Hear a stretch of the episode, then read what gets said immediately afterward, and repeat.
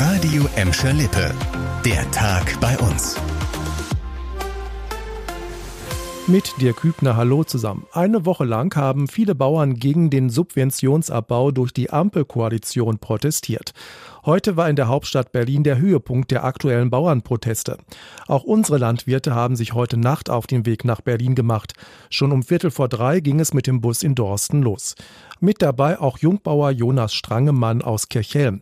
Er fordert von der Politik vor allem Planungssicherheit in der Landwirtschaft. Es geht vielmehr auch darum, von der Politik mal ein klares Zeichen zu bekommen, wie geht es in Zukunft weiter, was passiert noch und dafür fahren wir mit.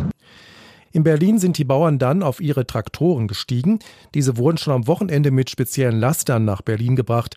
Ein weiterer Treckerkonvoi fuhr heute Morgen vom Kreis Borken über Bottrop nach Dortmund. Zurück ging es dann am Mittag. Jetzt nach Gelsenkirchen. Heute war ein wichtiger Tag im Polizeipräsidium in Buhr. Der Schreibtisch im Büro des Präsidenten im zweiten Stock im historischen Gebäude am Rathausplatz ist wieder besetzt. Da hat jetzt der neue Gelsenkirchener Polizeipräsident Tim Frommeier das Sagen. Am Freitag war er ja offiziell eingeführt worden. Heute hatte er seinen ersten Arbeitstag. Tim Frommeier freut sich richtig auf Gelsenkirchen und seine neue Behörde mit rund 900 Beschäftigten. Schon in den nächsten Wochen dürfte für ihn jede Menge Arbeit anstehen, denn in fünf Monaten beginnt die Fußball-EM auch in Gelsenkirchen. Dann ist auch die Gelsenkirchener Polizei gefordert, für Sicherheit zu sorgen.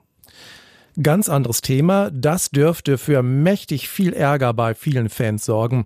Schalke 04 erhöht zum Start der Rückrunde die Preise für Getränke und Essen in der Feldins Arena teils kräftig. So steigt der Preis für einen halben Liter Bier um 50 Cent auf dann 5,10 Euro. Das hat der Verein heute Nachmittag angekündigt. Bei Speisen fällt die Preiserhöhung nicht so drastisch aus. Die Bratwurst wird um 20 Cent teurer. Als Gründe für die höheren Preise nennt Schalke Inflation und verteuerte Beschaffungskosten.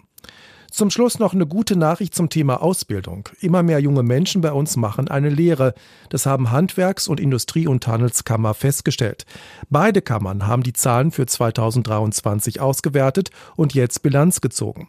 Das Ergebnis? Im vergangenen Jahr haben gut 4100 Azubis in Bottrop, Gelsenkirchen und im Kreis Recklinghausen eine Lehre gestartet. Das sind teilweise deutlich mehr als im Jahr davor.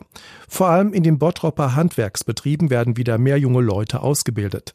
Das Ganze sah in den vergangenen Jahren noch anders aus. Viele junge Menschen hatten sich da gegen eine Lehre entschieden. Als Reaktion hatten die Berufsverbände kräftig Werbung für die Ausbildung im Betrieb gemacht. Sucht ihr noch eine Lehrstelle? Wenn ja, meldet euch bei den Arbeitsagenturen in Gladbeck, Bottrop und Gelsenkirchen.